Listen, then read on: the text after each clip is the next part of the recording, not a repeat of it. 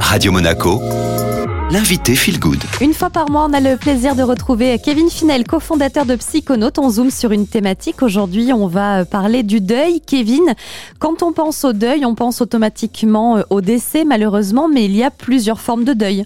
Exactement. C'est vrai que l'idée à chaque fois, c'est de parler de certaines notions qui euh, nous traversent tous, et le deuil fait partie de ces choses qu'on est amené à vivre de plein de manières différentes. Et en fait, on pourrait dire que des deuils, on en fait plein tout le temps. C'est euh, une notion qui est liée au changement, qui est liée au renouveau, qui est liée à la transformation. Ce sont des étapes de vie, ce sont des projets qui commencent ou qui se terminent, ce sont des rencontres ou ce sont des séparations aussi. Et à chaque fois, on est confronté à cette notion de deuil qui consiste à la fois à, regarder ce qu'on laisse derrière soi et aussi à se donner euh, peut-être la possibilité d'avancer vers quelque chose de nouveau. On peut penser au deuil comme un décès, à une séparation, à un renouveau, un changement de travail. On vit plusieurs étapes euh, quand on est en deuil. Kevin, est-ce qu'il y a des bons conseils pour le traverser? Déjà, la première chose, c'est de ne pas vouloir forcer un deuil. Un deuil se fait quand il, quand il doit se faire et souvent, euh, on en a euh, le ressenti, on en éprouve même un besoin par rapport à un deuil quand il doit se faire.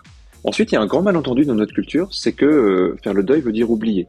Et on peut comprendre, suite à une disparition, suite à une séparation, qu'on n'ait pas envie d'oublier. Mais faire le deuil et oublier sont deux choses différentes. Faire le deuil, ça veut dire continuer à avancer et passer à une autre étape de vie. Mais évidemment, on va garder le lien avec ce qu'on a été. Et on va pas oublier ce qu'on a vécu. Euh, on va au contraire le faire mûrir. Et ça va rester quelque part avec nous. Puis ensuite, il y a, aussi une étape de préparation. Une chose qui, est souvent aidante, c'est de, se demander qui je serai quand j'aurai traversé ce deuil. Quelle sera la personne que, que je vais devenir est-ce que justement, euh, Kevin, vous auriez un exemple d'exercice qu'on peut utiliser en auto-hypnose ou non, qui est facile d'accès, pour eh bien, imaginer cette version de nous-mêmes après le deuil?